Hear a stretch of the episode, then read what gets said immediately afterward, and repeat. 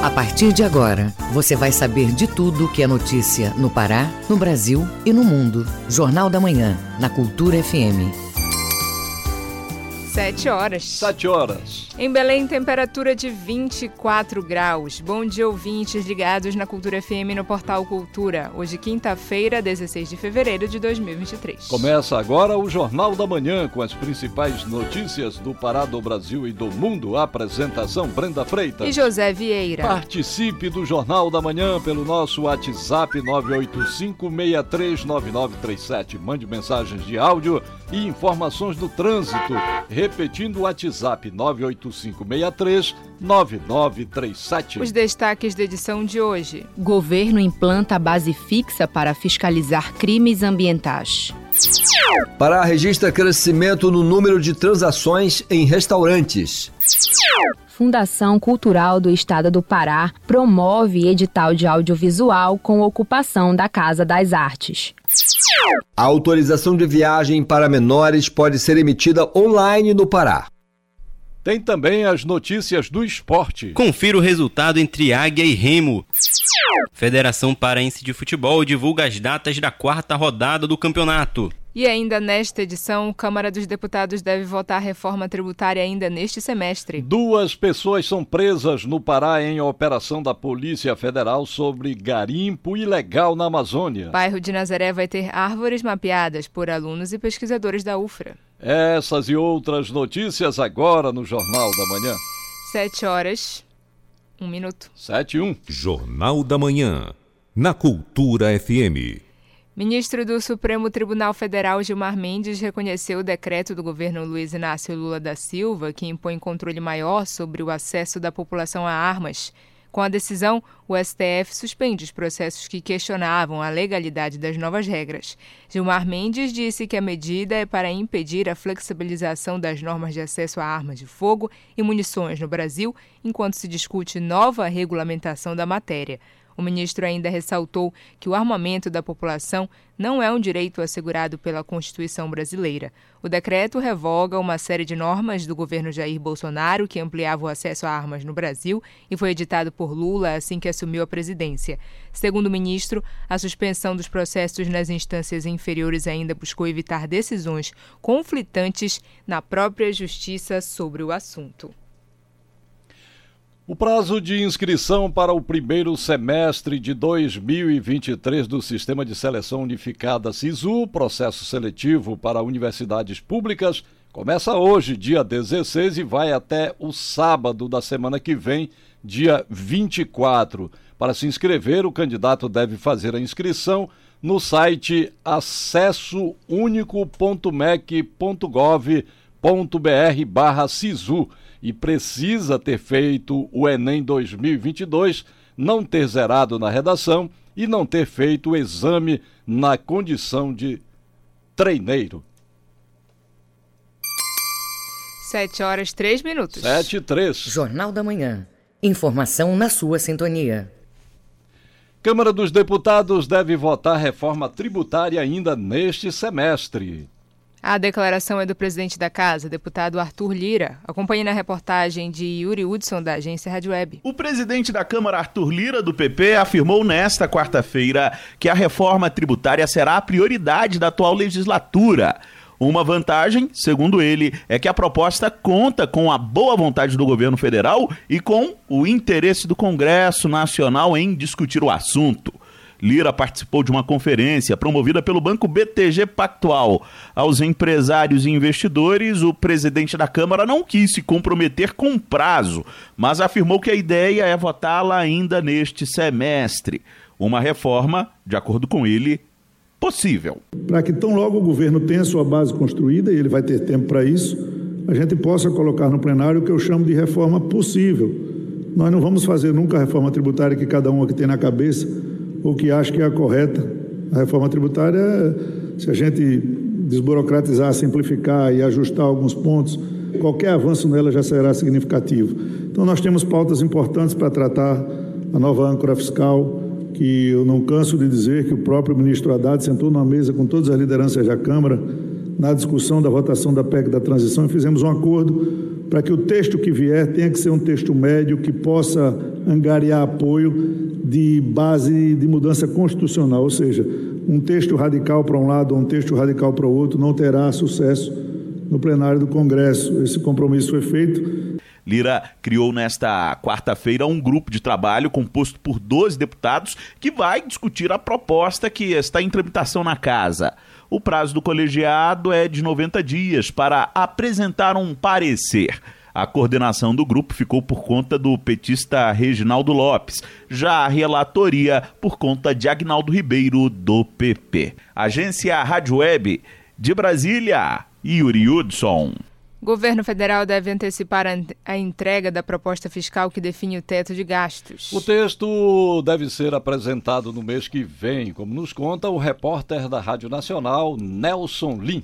O ministro da Fazenda, Fernando Haddad, afirmou que sua equipe irá apresentar ao Congresso Nacional a nova regra fiscal já em março. A previsão anterior era apresentar em abril. A afirmação foi feita nesta manhã em evento do Banco de Investimentos BTG Pactual. De acordo com Haddad, a pedido da ministra do Planejamento, Simone Tebet, e ministro do Desenvolvimento, Indústria, Comércio e Serviços, Geraldo Alckmin, a data foi antecipada para dar mais tempo para os parlamentares analisarem a nova regra fiscal para substituir o teto de gastos. Nós já tínhamos puxado para abril por causa da LDO, uhum. né? mas daí a Simone ponderou, e com razão, o próprio Geraldo Alckmin também, que é, para é, mandar para o Congresso em abril, junto com a LDO, era bom a gente ter um período né, de discussão, porque eu não sou, eu não tenho a pretensão de ser o dono da verdade. Né? Nós, vamos, nós estamos estudando faz dois meses regras fiscais do mundo inteiro, documentos de todos os organismos internacionais, nenhum, nenhum país do mundo adota teto de gasto. Haddad também afirmou que está trabalhando para reonerar setores que tiveram isenção fiscal nas últimas semanas do governo anterior, para poder limpar o caminho para a reforma tributária. Eu estou reonerando as barbaridades que foram cometidas e vou tomar essas decisões porque eu preparo o terreno para a reforma tributária. De acordo com os cálculos da equipe da Fazenda, as renúncias fiscais concedidas nos últimos 15 dias do governo anterior retiraram ao menos 20 bilhões de reais dos cofres públicos. Da Rádio Nacional em São Paulo, Nelson Lim. Polícia Federal realiza operação fruto de investigação sobre garimpo ilegal na Amazônia. Duas pessoas foram presas no Pará e mandados de busca e apreensão foram cumpridos, como nos conta o correspondente Miguel Oliveira. A Polícia Federal investigou um esquema de envio de ouro para Itália, Suíça, China e Emirados Árabes e que movimentou entre 2020 e 2022 4 bilhões de reais, o equivalente a 13 toneladas de ouro. Bem dos investigados, no valor de 2 bilhões, foram bloqueados pela Justiça. Ontem, agentes da Polícia Federal cumpriram três mandados de prisão e 27 de busca e apreensão.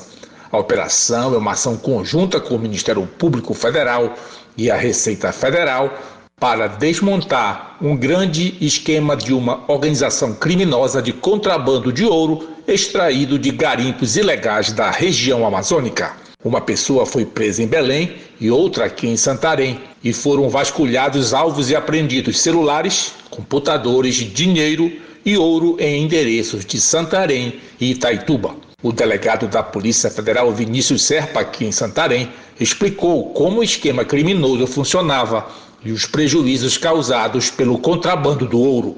Empresas de baixo escalão, né, digamos assim, as empresas menores, elas recebiam notas fiscais, elas recebiam um ouro ilegal, notas fiscais ilegais, é, emitiam novas notas fiscais a partir desse recebimento, dando uma aparência de legalidade ao ouro, então repassava esse ouro para empresas maiores que estão no topo da no, no triângulo da organização criminosa. Todas as empresas elas se reúnem, todo o esquema criminoso ele culmina num, um, numa única empresa exportadora. E saber para onde está indo o nosso ouro é a grande questão. O delegado Vinícius Serpa também mostrou como esse esquema causa prejuízo ao meio ambiente. Do ouro, ele está extraído de empresas que sequer têm permissão para a lavra garimpeira, né, chamadas PLGs. Então, é o garimpo é ilegal, ele tem aquele o dano do garimpo ilegal é muito maior do que o dano do garimpo legal e ele gera é, prejuízos, de, além de, de, do ouro, do nosso bem material principal que está indo embora, a reparação da floresta, do, do meio ambiente em si, também é um prejuízo muito, muito grande. É, boa parte desses crimes eles estão ocorrendo em regiões de muito difícil acesso. Um dos alvos dessa operação da Polícia Federal é a Copiouro, Cooperativa dos Garimpeiros de Mineradores de Ouro do Tapajós e várias lojas de compra de ouro em Itaituba. A investigação demonstrou que esse ouro extraído da Amazônia Legal era exportado principalmente por meio de uma empresa sediada nos Estados Unidos. De Santarém, Miguel Oliveira para o Jornal da Manhã. Governo do Estado, por meio dos órgãos do Sistema Estadual de Segurança Pública e da Secretaria de Meio Ambiente e Sustentabilidade, a SEMAS, lança a primeira das três bases fixas da Operação Curupira. A força-tarefa foi instalada em São Félix do Xingu Acompanhe com Tamires Nicolau. A base fixa em São Félix do Xingu tem o objetivo de combater a exploração ilegal de recursos naturais, degradações ambientais, incêndios florestais e atos ilícitos que causam impactos à natureza. As ações fazem parte da Operação Curupira. O adjunto operacional da Secretaria de Segurança Pública, Luciano de Oliveira, fala sobre a iniciativa. A primeira base da Operação Curupira, das três previstas, de serem instaladas de modo permanente em três municípios do estado, que foram definidos a partir de critérios é, estabelecidos pelo monitoramento, que trabalha a questão do desmatamento e da, dos danos ambientais causados no estado do Pará e assim foram é, definidas as prioridades. E essa operação tem a participação de várias agências do Estado, uma operação integrada e que vai trabalhar é, de forma a reduzir as taxas de desmatamento registradas no estado do Pará hoje. A Operação Curupira vai desenvolver ações com abrangência na área de proteção ambiental Triunfo do Xingu, uma das maiores áreas de conservação do mundo e que tem sido afetada por crimes ambientais. Os agentes públicos vão participar de deslocamentos de comboios até os alvos e vão apresentar dados de autuações, multas administrativas lavradas e bens apreendidos. O adjunto operacional da Secretaria de Segurança Pública, Luciano de Oliveira, comenta que as ações buscam coibir as queimadas. A gente sabe que nesse período do ano, pela tradição, a gente tem as derrubadas para que a partir do meio do ano a gente tenha as queimadas, as famosas queimadas.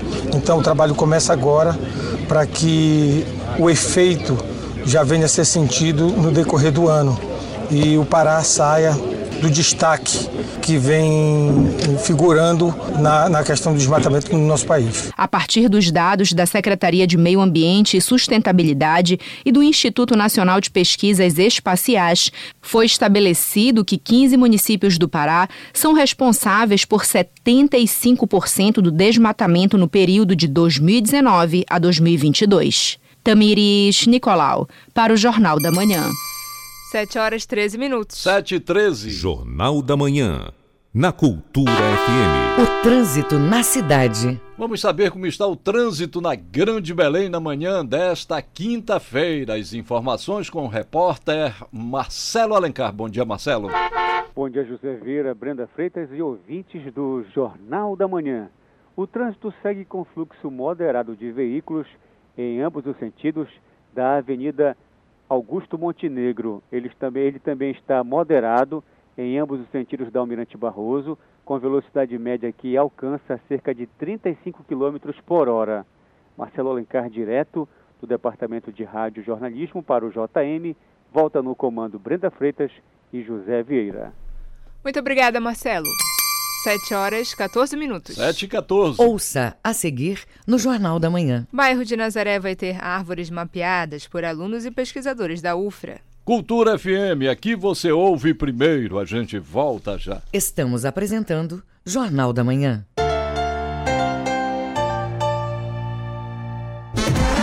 Os times, as jogadas, os clássicos, todas as emoções do Parazão Bampará 2023. Você vai ver na tela da TV e no portal Cultura. Parazão Bampará 2023. Transmissão ao vivo e exclusiva para todo o estado. Organize a torcida e não perca os jogos do seu time. Parazão Bampará 2023. Ao vivo e exclusivo na TV e no portal Cultura. Antes de pular carnaval, dê um pulo no Emopa. A vida corre solta no coração da gente. É a magia do carnaval. E o corpo sangue bom, joga o braço pra frente. Tua vida é sensacional. Neste carnaval, ganhe 10 no quesito solidariedade. Doe sangue no Emopa e compartilhe toda a sua alegria de viver. Emopa, Governo do Pará. Pra construir ou reformar, é melhor ter sempre em quem confiar. O pedreiro adorou, a arquiteta aprovou, Dona Maria, essa sempre confiou. Da cozinha, sala de estar, VGA é o melhor lugar para construir ou reformar.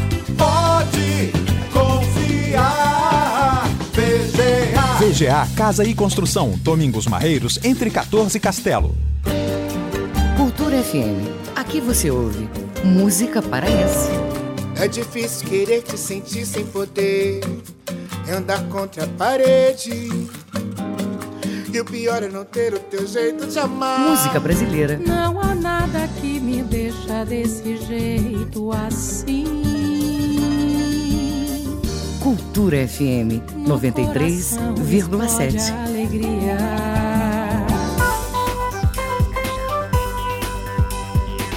Voltamos a apresentar Jornal da Manhã. Previsão do tempo. Na capital paraense e região metropolitana, quinta-feira de tempo encoberto e chuvas. Mínima de 23, máxima de 32 graus em Belém. O nordeste do estado registra tempo parcialmente nublado, com chuvas de curta duração. Em Nova Timboteu, a mínima de 24, máxima de 31 graus. O arquipélago do Marajó tem tempo encoberto com pancadas de chuva à tarde e à noite. Em Gurupá, mínima de 23, máxima de 30 graus. 7 horas 16 minutos. 7 e 16. O Pará é notícia.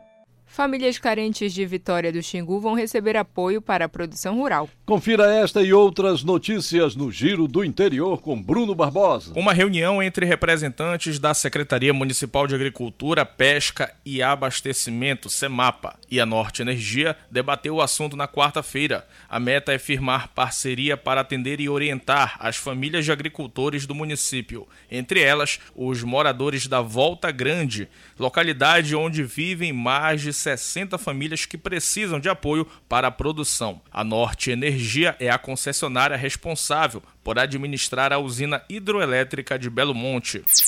No litoral do Pará estão abertas as inscrições para o curso de Higiene, Manipulação, Conservação e Armazenamento de Açaí, promovido pela Secretaria de Trabalho e Assistência Social de Vigia de Nazaré. A meta é aumentar a qualidade da produção do açaí e a valorização do profissional de pequeno negócio. O curso é dado pelo Serviço Nacional de Aprendizagem Rural, Senar. As inscrições estão acontecendo na Casa do Empreendedor, localizada na Rua das Flores, número 45, de 9 da manhã ao meio-dia. No Oeste Paraense, a quadra de esportes do Nogueirão vai passar por serviços de revitalização em Mojuí dos Campos. Por esse motivo, o espaço público está interditado desde ontem pela Secretaria Municipal de Cultura, Esporte e Lazer, Céu. De acordo com o órgão, as obras vão ser concluídas na semana que vem e os moradores da área vão poder voltar a usar o local a partir do dia 25. Bruno Barbosa para o Jornal da Manhã. Autorização de viagens internacionais para menores de idade agora pode ser emitida online aqui no Pará. A medida já está valendo desde o último dia 7, graças a um convênio entre cartórios e a Justiça Federal. Saiba mais na reportagem de Isidoro Calixto. A medida passou a valer a partir do último dia 7 de fevereiro. Agora é possível emitir autorizações de viagens internacionais para menores por meio eletrônico. A novidade é possível graças a um convênio entre os cartórios de notas do Pará e a Polícia Federal e passa a funcionar por meio da plataforma digital nacional e notariado. Bruno Mota, delegado da Polícia Federal e chefe da imigração da PF, explica. A normativa que deve ser observada é numa consulta fácil que qualquer um pode, pode achar na internet é a resolução 131 do Conselho Nacional de Justiça. Ele trata dos casos que são dispensáveis à autorização judicial para a criança viajar. É dispensável sempre quando a vontade de dos dois pais é manifestada. Quando a criança está acompanhada de um dos pais, logicamente o outro vai ter que fazer autorização de viagem é, por intermédio do cartório, um cartório brasileiro com firma reconhecida. Se nenhum dos pais está presente, os dois pais devem fazer essa autorização em cartório com firma reconhecida.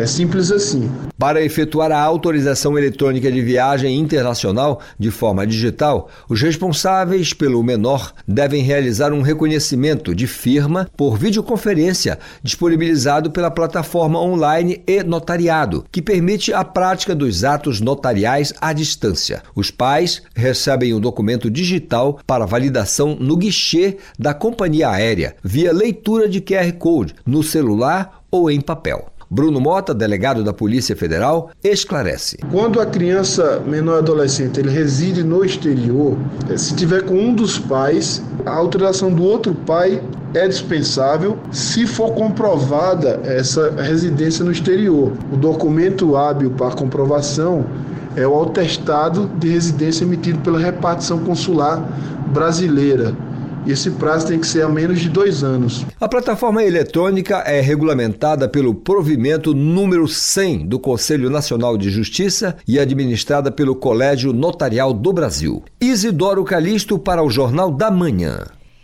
Já não é novidade nenhuma. O uso do celular na hora de dirigir não é aconselhável e pode provocar sérios acidentes. Uma pesquisa da Associação Brasileira de Medicina do Tráfego confirma os dados e destaca as consequências desse ato. Ouça na reportagem de Marcelo Alencar. A utilização do celular ao volante é responsável por mais da metade dos acidentes de trânsito no Brasil. O equipamento representa a terceira maior causa de morte no tráfego. A maioria dos motoristas envolvidos tem entre 20 a 39 anos.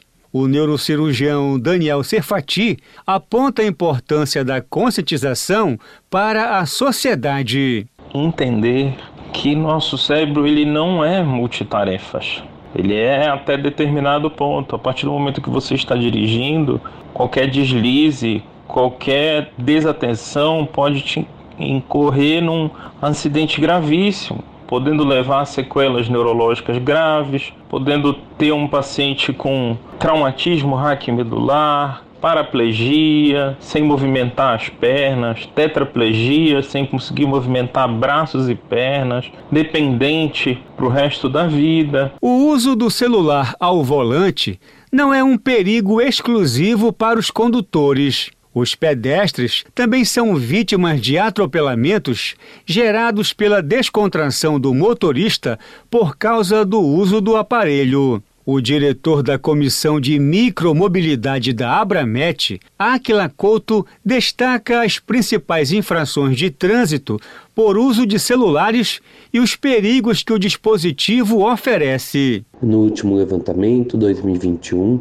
observamos um aumento importante nas infrações devido ao uso do celular na direção veicular.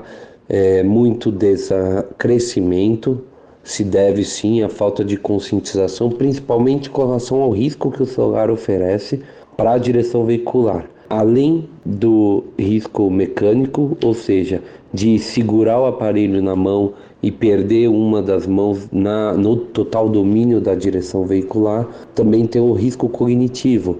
É estimado que se um, um condutor tiver a 100 por hora, mais ou menos 90 metros ele vai conduzir sem total ciência após o término de uma chamada. Mesmo após o término da chamada, existe uma distribuição irregular da atenção para a direção veicular, e isso oferece risco de acidente. As causas mais comuns de mortes em adultos e jovens são provocadas por acidentes automobilísticos. O neurocirurgião Daniel Serfati destaca. O paciente ele pode sair com sequelas gravíssimas, tanto neurológicas quanto de outros aparelhos. Pode não conseguir mais andar, pode ter fraturas de membros superiores, de membros inferiores, pode ter um traumatismo na coluna e ficar tetraplégico. Vídeo o caso do Christopher Reeve, né, que foi o Superman, que ficou numa cadeira de rodas sem conseguir movimentar nem os braços nem as pernas. Ao usar o celular no carro, você não só perde a atenção muito fácil, como reduz a noção de possíveis riscos no trânsito. Segundo a legislação brasileira, o uso de celular ao volante é proibido e pode gerar multa de até R$ 293,47. Marcelo Alencar, para o Jornal da Manhã. Em Belém, o bairro de Nazaré vai ter árvores mapeadas por alunos e pesquisadores de um projeto da Universidade Federal Rural da Amazônia. Saiba como vai ser realizada a ação ambiental na reportagem de Marcos Aleixo.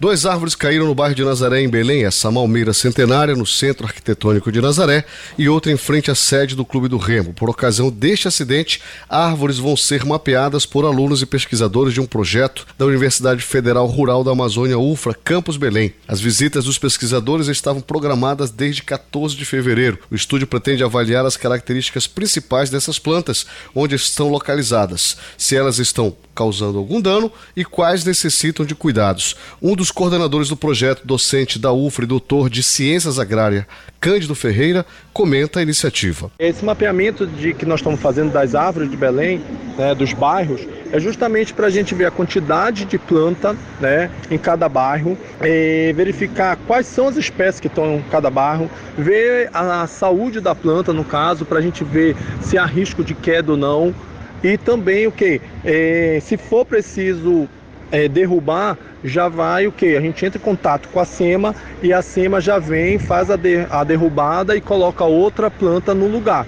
Além disso, né, em conjunto, a gente faz esse levantamento para a gente ver também a zona de conforto térmico das áreas arborizadas e não arborizadas. Cada vegetal analisado vai ter uma planilha compartilhada diretamente com a Secretaria Municipal de Meio Ambiente SEMA. Os pesquisadores já concluíram o levantamento nos bairros do Marco e Fátima, onde foram catalogados 3.229 e 189 vegetais. Cândido Garcia detalha os procedimentos e o trabalho desenvolvido. Uma rua X está precisando de planta, tem pouca arborização lá. E aí a SEMA vem com as mudas e coloca no locais que a gente indica que está necessitando desse processo de arborização dentro da nossa cidade, principalmente nos bairros. Então a gente verifica muito bem, por exemplo, numa forma geral, por exemplo, o bairro do Marco é muito mais arborizado que o bairro de Fátima. Esses dois nós já terminamos. E a gente verifica também uma diferença muito grande da sensação térmica do bairro que está totalmente arborizado, com bastante árvores, e com o bairro bem arborizado. Então a gente verifica que há uma diferença em alguns momentos ao longo do dia de temperatura, diferença de temperatura até de 10, 12, 14 graus Celsius a diferença ambiental. Marcos Aleixo para o Jornal da Manhã. Ouça agora os destaques do que é notícia pelo mundo no Giro Internacional com Ana Tereza Brasil. O mundo é notícia. Machu Picchu, uma joia turística no Peru, reabriu suas portas aos visitantes nesta quarta-feira, dia 15, após 25 dias de fechamento devido aos protestos e manifestações que abalaram o país desde dezembro do ano passado. Os primeiros grupos de turistas entraram no Parque Arqueológico no início da manhã, aproveitando o dia incomumente ensolarado para esta temporada. Os visitantes puderam percorrer os diferentes locais sagrados e templos que compõem as áreas históricas, com a tranquilidade do baixo fluxo de visitantes na reabertura. Cerca de 700 turistas visitaram o sítio arqueológico até o meio-dia desta quarta, informou o Ministério da Cultura do país. A capacidade é de 4.044 visitantes por dia em oito turnos, das seis da manhã às quatro da tarde. A famosa cidadela, construída no século XV, foi fechada ao turismo desde 21 de janeiro, devido à crise política e social peruana. Neste primeiro dia de reabertura, turistas peruanos e estrangeiros de países como Reino Unido e França visitaram o local. O turismo é fundamental para a economia peruana e uma importante fonte de emprego que, antes da pandemia, em 2020, atraía cerca de 4 milhões e meio de visitantes por ano. Um terremoto de magnitude 6.1 atingiu nesta quarta-feira a região central das Filipinas, segundo o Centro Sismológico Euro-Mediterrâneo e o Serviço Geológico dos Estados Unidos. O tremor, registrado a pouca profundidade, sacudiu a província da ilha de Masbate, no centro do arquipélago, pouco depois das duas horas locais três horas da tarde no horário de Brasília. O epicentro do abalo sísmico foi registrado a 11 quilômetros de distância do vilarejo mais próximo. Ainda não há informações sobre vítimas e danos e nenhum alerta de tsunami foi emitido. Com informações do UOL e das agências Reuters e France Press, Ana Tereza Brasil, para o Jornal da Manhã. 7 horas 30 minutos. 7h30. Ouça a seguir no Jornal da Manhã. Confira o resultado entre Águia e Remo. É daqui a pouco aqui na Cultura FM. Não saia daí, a gente volta já. Estamos apresentando Jornal da Manhã.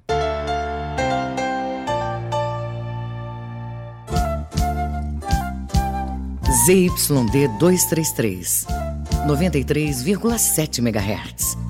Rádio Cultura FM, uma emissora da Rede Cultura de Comunicação. Fundação Paraense de Rádio Difusão. Rua dos Pariquis, 3318. Base operacional, Avenida Almirante Barroso, 735. Belém, Pará, Amazônia, Brasil. Minuto do Parazão. Apoio Governo do Pará. Alubar. VGA, Atacadão e Equatorial. Bragantino e Tuna jogam nesta quinta-feira pela terceira rodada do Campeonato Paraense. O duelo vai ser no estádio Diogão e as duas equipes buscam a primeira vitória no torneio. O Bragantino vai apenas para o segundo jogo e empatou na estreia contra o Castanhal em 0 a 0. Já a Tuna tem um empate e uma derrota até aqui. O detalhe é que a equipe Cruz Maltina sofreu gol nos acréscimos do segundo tempo das duas partidas. Além disso, a Federação Paraense de Futebol divulgou as datas das próximas rodadas e a tabela não prevê partidas sendo disputadas durante o feriado de carnaval, que começa neste final de semana. Minuto do Parazão. Apoio: Governo do Pará, Alubar, VGA, Atacadão e Equatorial.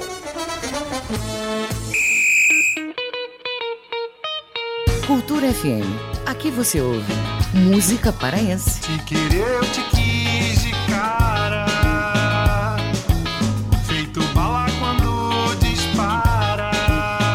Música brasileira. Você é a letra mais linda do alfabeto. Você é a letra do nome do meu bem querer. Cultura FM 93,7. Você Faça parte da Rádio Cultura, seja nosso repórter. Grave seu áudio com informações da movimentação do trânsito e mande para o nosso WhatsApp 985639937. Voltamos a apresentar Jornal da Manhã. Tábuas de Marés. Em Belém, maré alta agora, maré baixa às 2h19 da tarde e maré cheia às 8 e 08 da noite. Em Salinópolis, nordeste do estado, maré elevada às 3h54 da tarde e maré seca às 10h49 da noite. E no porto da Vila do Conde, em Barcarena, a maré desce às 3h04 da tarde e enche às 8h38 da noite. 7 horas 33 minutos. 7h33. Jornal da Manhã. Na Cultura Esporte. FM.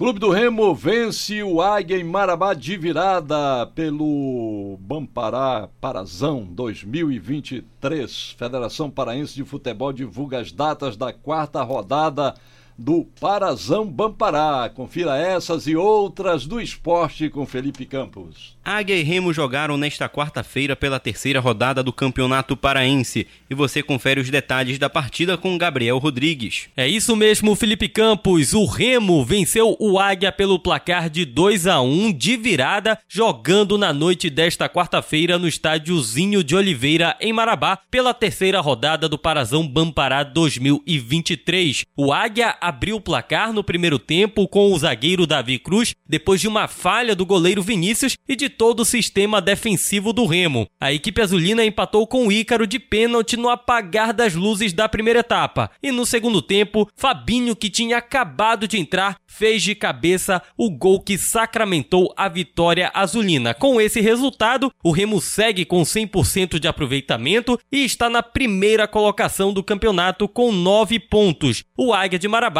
conheceu a sua primeira derrota na competição e está atualmente em sexto lugar com 4 pontos. Lembrando que não teremos rodada do campeonato neste fim de semana por conta do carnaval. Além de Águia e Remo, outros três jogos foram disputados nesta quarta. O Castanhal venceu o São Francisco por 1 a 0, com gol marcado nos acréscimos do segundo tempo. Quem também venceu por 1 a 0 foi o Cametá, que superou o Itupiranga. Já o Caeté garantiu o empate no último lance contra o Independente e a partida terminou em 1 a 1. Para fechar a rodada, o Bragantino recebe a Tuna e vai atrás da sua primeira vitória no torneio. Como disse o zagueiro Erivelton. É, o grupo está muito focado, né? viemos do empate, amargo, né? Aos nossos olhos, mas a gente espera estar tá fazendo um grande jogo quinta-feira, né? Estamos se preparando, estudando o time da, da Tuna e para fazer um grande jogo a gente tem que estar tá preparado. E é o que a gente está fazendo, se preparando bem para se Deus quiser na quinta-feira sair com um resultado positivo. Muita garra, muita determinação, né? O que não faltou no primeiro jogo, ainda mais no jogo contra a Tuna, a gente sabe que é muito importante, né? A garra, a raça, a gente sabe que não é fácil, né? O Campeonato Paraense é muito disputado, né? Ponto a ponto. Eu acho que é muito importante a raça, a vontade, a garra e a gente fazer o resultado positivo dentro de casa é muito importante para a competição. Já pela Tuna foi o atacante Welton que falou sobre a importância da partida. É, a gente sabe do, da importância que é esse jogo e da preparação que a gente tinha que ter para esse jogo. Acho que a gente já procurou acertar os erros que a gente vinha cometendo aí durante esses dois primeiros jogos. Acho que temos muito para evoluir ainda, mas acho que a gente está no caminho certo e tenho certeza que para esse jogo de com o Bragantino a gente já vai estar tá bem postado, com menos erros e buscando sempre a vitória. O duelo entre as duas equipes começa às três e meia da tarde no estádio Diogão. A Federação Paraense de Futebol divulgou as datas da quarta rodada do Campeonato Paraense. Quatro jogos vão ser disputados no sábado, dia 25. Primeiro, Tuna e Caeté se enfrentam no Souza, às 10 horas da manhã. No mesmo horário, é a vez de São Francisco e Tapajós no Ipixunão. Pela parte da tarde, às 4 horas, é a vez de Independente Bragantino, no estádio Navegantão. Já às 5 horas, o Paysandu enfrenta o Castanhal na Curuzu. No dia seguinte, domingo, o Itupiranga recebe o Águia às 9h45 da manhã na Arena Crocodilo. Para fechar a rodada, o Remo recebe o Cametá às 5 da tarde no estádio Bainão. O lutador Jerônimo Mondragon conquistou o cinturão peso pesado na luta principal da 35ª edição do Premier Fight League, PFL, realizado no último sábado na Bahia. Mondragon enfrentou o ex-atleta do UFC, Leonardo Guimarães, e venceu por decisão unânime dos juízes. O evento reuniu mais de 3 mil pessoas na capital baiana. Com supervisão do jornalista Felipe Feitosa, Felipe Campos para o Jornal da Manhã. 7 horas 38 minutos. 7 e 38 Jornal da Manhã. Você é o primeiro a saber.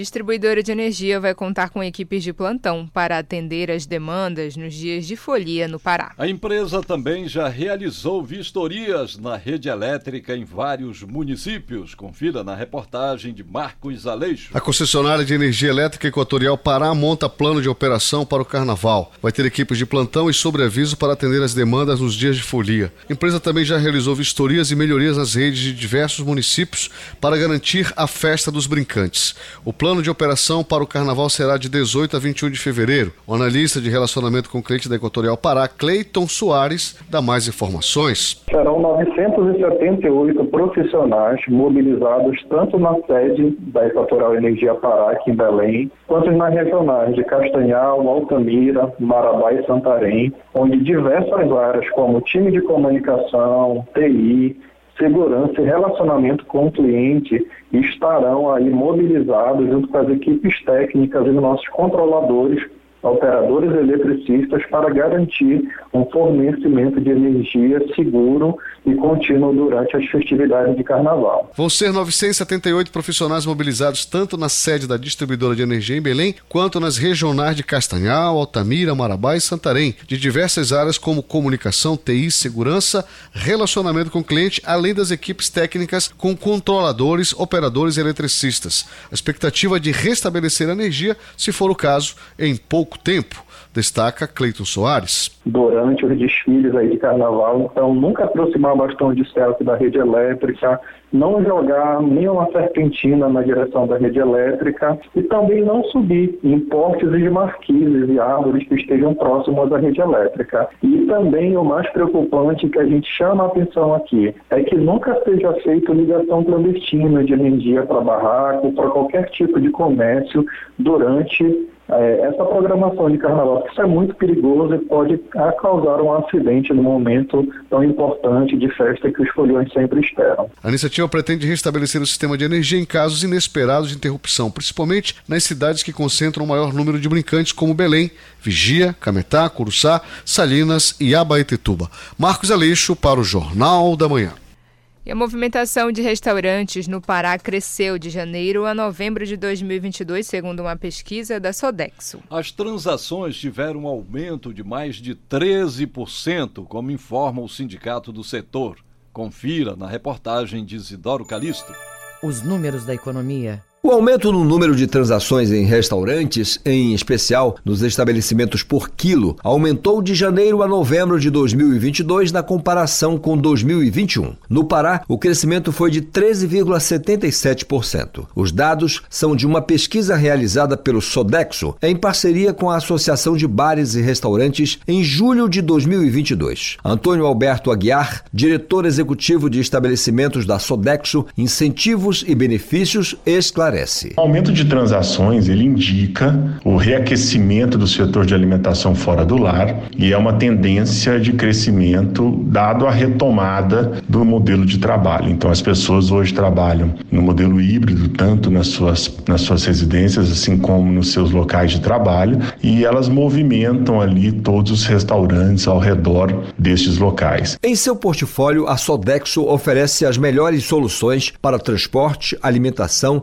reconhecimento, campanhas de incentivo e bem-estar, além de saúde, com a possibilidade de personalização. Os especialistas da empresa acreditam que os números são reflexo da volta ao trabalho híbrido e presencial nas empresas, como explica Antônio Alberto Aguiar. Então, a volta do trabalhador ao modelo presencial de trabalho, ou mesmo modelo híbrido, é o grande motivador para este aumento de consumo da alimentação fora do lar. Uma pesquisa realizada, ela mostrou que 89% dos restaurantes por quilo, eles aceitam voucher refeição como meio de pagamento. Então, é, este meio de pagamento ele é de extrema importância para o faturamento deste setor, deste tipo de estabelecimento. E outra coisa que ficou muito claro para a gente, dado o crescimento de consumo neste tipo de estabelecimento, ou seja, nestes restaurantes aquilo, mostra que ele traz para o brasileiro uma questão de praticidade,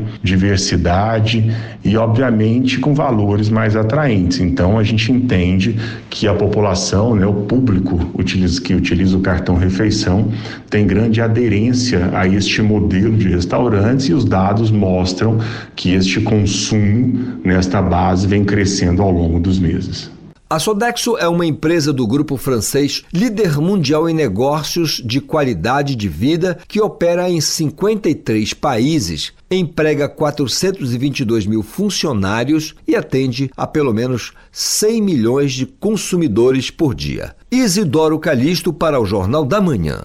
Agora vamos aos indicadores econômicos do dia com Ana Tereza Brasil. Na última cotação, o dólar comercial fechou em alta de 0,44% a R$ 5,22. O euro em queda de 0,1% a R$ 5,57. O Ibovespa, o principal indicador da Bolsa de Valores de São Paulo, fechou a última sessão em alta de 1,62%, atingindo 109.600 pontos. A cotação do grama do ouro hoje é de R$ 308,36 e o rendimento mensal da caderneta de poupança é de 0,5%. Ana Tereza Brasil para o Jornal da Manhã. 7 horas 44 minutos. 7 e 44 Ouça a seguir no Jornal da Manhã. Hoje é Dia Nacional do Repórter. Vamos conhecer os desafios dessa função jornalística. Cultura FM, aqui você ouve primeiro. A gente volta já. Estamos apresentando Jornal da Manhã.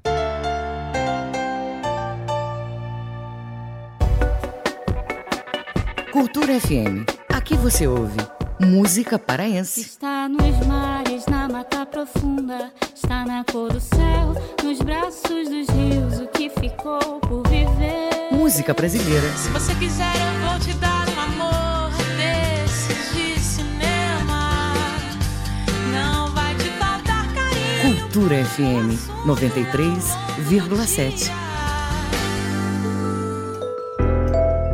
Os abusos emocionais em crianças são mais difíceis de identificar porque as vítimas não têm maturidade emocional para entender e não conseguem contar o que estão sofrendo.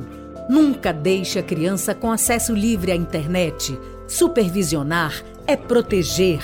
Cultura, rede de comunicação em defesa dos direitos da criança.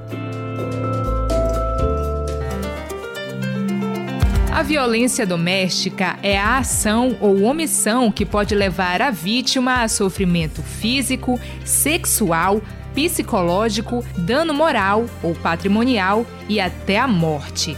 Geralmente, a vítima passa muito tempo em sofrimento por medo, vergonha ou falta de recursos financeiros. A violência atinge qualquer classe social, religião, raça, grau de escolaridade e outros fatores. Para combater esse crime, é necessária a participação das autoridades e da sociedade. Não se cale. Ao identificar uma vítima que esteja em situação de violência doméstica, denuncie. Diz que 180 ou vá à delegacia especializada mais próxima. Cultura, rede de comunicação. Música, informação e interatividade. Conexão Cultura, de segunda a sexta, 8 da manhã. Ouvinte da Cultura FM, eu sou Isidoro Calixto, eu apresento o Conexão Cultura. Notícias, atualidades, informações e música para você ficar conectado com o que acontece no Pará e no Brasil. Não perca de segunda a sexta-feira, das 8 às 10 da manhã. Conexão Cultura.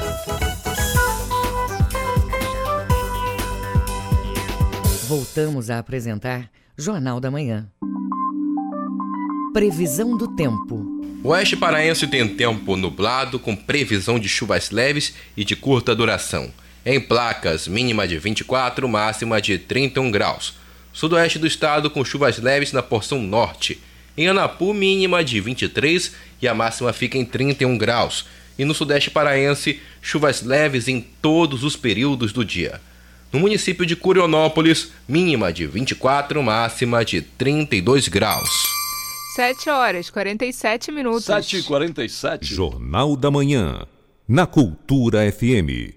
Gestantes em situação de risco social recebem atendimento especial no projeto Mãe. As ações vão durar três meses nas usinas da paz e o serviço é de graça. As informações com Pamela Gomes. A ideia é atender mulheres grávidas vítimas de violência doméstica, social e em situação de vulnerabilidade que estejam entre o segundo e o sexto mês de gestação. A iniciativa oferece palestras com técnicos da área de saúde, psicólogos e advogados para explicar os direitos dessas pessoas. As ações do projeto Mãe e Mulheres em Atenção Especial vão ser disponibilizadas entre os dias 8 de março e 10 de junho de 2023 e de graça. A coordenadora geral do Parapaz nas usinas, Rita Melo, detalha a iniciativa. O objetivo desse projeto é levar para as grávidas orientações sobre o pré-natal, porque muitas vezes elas não entendem a importância de ser feita as vacinas e outros assuntos necessários, tanto para ela como para o bebê. A ferramenta vai atender cerca de 30 grávidas nas usinas da região metropolitana de Belém. Na finalização do evento, vai ser entregue um kit bebê. As atividades dos cursos vão ser ministradas durante 90 dias. E as interessadas podem se inscrever até o dia 13 deste mês, de 9 às 10 horas da manhã, na Usipaz Cabanagem, que fica localizada na Avenida Damasco, número 37 no bairro da Cabanagem, em Belém. A ação visa melhorar a vida da comunidade e assegurar o planejamento familiar. A coordenadora da Use Paz Cabanagem, Ivanise Vieira, comenta a expectativa de receber o programa na instituição. É a melhor possível, né? Porque nós temos é um projeto que ele dá uma atenção muito especial às mulheres grávidas, porque ela vai ser cuidada é, tanto na área da saúde quanto na área da assistência, com psicólogos, na área do direito é, das grávidas com advogado. Orientações sobre os primeiros socorros ao bebê serão repassadas pelo Corpo de Bombeiros. Um dia da beleza em cada usina com maquiagem, limpeza de pele e um mini book com fotos da gestante também vão estar disponíveis na programação. Desde a criação da iniciativa, já foram atendidas mais de mil gestantes. Com reportagem de Marcelo Alencar, Pamela Gomes para o Jornal da Manhã.